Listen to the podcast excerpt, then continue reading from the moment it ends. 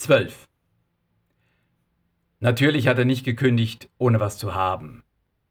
Das tun die Arrivierten, wie zum Beispiel Maureen, die nebenher eine Kleiderboutique in der Altstadt betreibt. Resultat einer lukrativen Scheidung, wie sie durchscheinen lässt. Er ist nicht neidisch. Es gibt ein paar, über die es hinter vorgehaltener Hand heißt, sie hätten den Stress eigentlich gar nicht nötig. Frauen meist erkennbar an echtem Schmuck und durchgehend Designerklamotten. Männer am hochwertigen persönlichen Wagenpark, ein Modell älter als sie selbst und nur für schön Wetter. In ein paar Nachtstunden knallt er am Mac sein Bewerbungsbooklet zusammen. Als durchgängiges Element wählt er sein Paradestück, das Movie Festival. Er verwendet eine Reihe der Kampagnenmotive und ballert dazwischen sich, seine Eigenschaften, seine Personality in neue personifizierte Headlines gepackt. Schlussbild: ein verdurstender Cowboy, darüber seine Gehaltsvorstellung. 7700. Zu wenig zum Leben, genug für ein Happy End. Das Booklet bekommt Mickey Schwarz von Schwarz und Co., der ein Inserat laufen hat und sofort anbeißt. Weiß der Geier wieso. Der Geier riecht Messmer-Überreste. Unvergesslich, wie er bei Schwarz einläuft im Villenquartier. Hausfarbe rot. Auch der Teppich.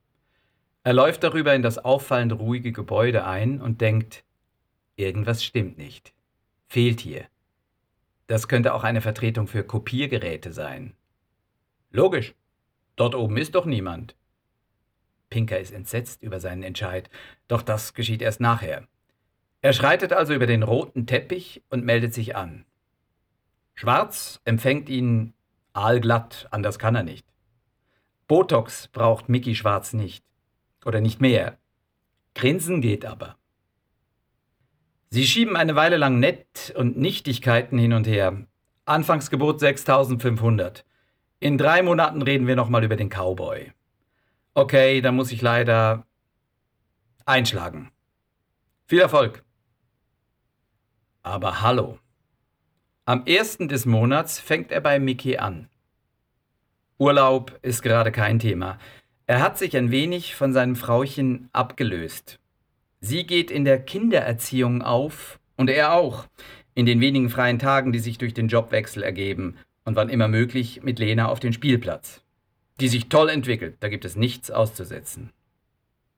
Seine Frau tut gut daran, sich vom Heimchen am Herd wegzuentwickeln.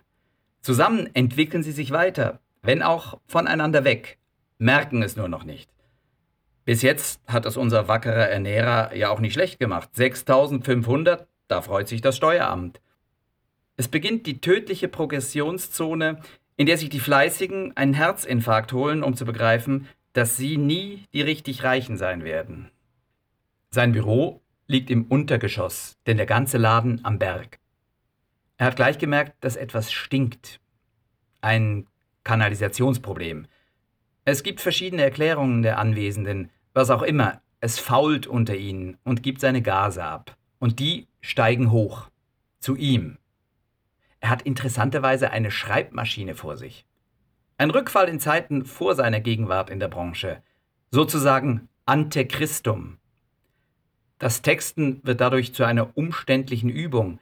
Immer die aufreibende Entscheidung zwischen Korrekturtaste, Korrekturband, Tippex, Schere und Leim oder alles neu schreiben. Vor dem Haus steht der Vintage Cadillac von Neil Herzog. Neil schrubbt Lark weg, die Automarke, internationale Adaption. Wenig Kommunikation möglich, außer hier musst du drücken am Kaffeeautomaten. Ab und zu weckt einen das Glöckchen vom nahen Krishna-Tempel. Anschließend hört man die Mönche beten, singen und miteinander streiten. Hier oben haben sich die verschiedensten Milieus ausgestorbene Familiensitze unter den Nagel gerissen. Zu tun gibt's diversen Adaptionsquatsch. Unter anderem betreut er einen Computerhersteller, was mit der Schreibmaschine besonderen Spaß macht. Für eine unbekannte Kopiergerätemarke, als hätte er es geahnt, darf er dann endlich ran. Etwas eigenes Konzepten. Prompt klemmt sein Abzug. Er schlägt ein paar einfältige Dubletten von bekannten Messmer-Kampagnen vor und merkt, was Pinker gemeint hat. Hier ist keiner, der dir weiterhilft. der selbst eine Idee beisteuert. Oder auch nur einer, der die Spreu vom Weizen trennt. Stimmt auffällig. Er bastelt Mutterseelen allein. Gigantische Fotomontagen, hoffnungslos overdone. Schwarz wird nervös. Doch das ist seiner glatten Visage schwerlich abzulesen. Scheitert glamourös. Der Gestrauchelte verabredet sich mit Pinker zum Dinner. Der hat jetzt auch gekündigt, stellt sich heraus. Ich gehe zu Trüffel aus der Handreibe Savoy. Allseits anerkannt. Qualität seit Anno Dunnemal 1936. Jules Patriot. Bis zum Tiramisu hat Pinker den aktuellen Markt in mehr als nur groben Zügen abgebildet. Die Megafusion hat viel in die Tiefe gerissen. Für die meisten anderen Klitschen hat Raul nur ein Kichern übrig. Für ihn zählt im Großen und Ganzen nur, wer früher bei EKG war. Schuster, Erdinger, zwei, drei weitere und Zähneknirschen gesteht er es ein, Didi. Doch vor allen anderen empfiehlt er Savoy. Die sind aktuell Nummer zwei bei den Billings, beim Income. Und wenn Messmer so weitermacht, bald mit Abstand Nummer eins. Und Patriot? Ein super Typ. Sie bestellen nochmal Wein und die Sicht klärt sich. Pinker hat ein hervorragendes Gespräch mit Patriot gehabt. Jules hat den totalen Durchblick, sagt, was er denkt, führt konsequent, dialogbereit und menschlich. Das Ganze ist nicht nur für Patriot schmeichelhaft. Irgendwann merkt unser Depp, trotz durch die jüngsten Misserfolge schwer erschütterter Kombinationsgabe, dass Raul Pinker seit zwei Stunden versucht, ihn abzuwerben, bei Schwarz rauszueisen, ihm das Leben zu retten. Tut er tatsächlich, bevor sie beide in verschiedene Richtungen aufbrechen. Pinker wohnt ganz oben am Berg. Bewirb dich doch auch. Ich hab dich schon empfohlen. Am letzten Tag bei Schwarz stand ein Karton auf dem Schreibtisch.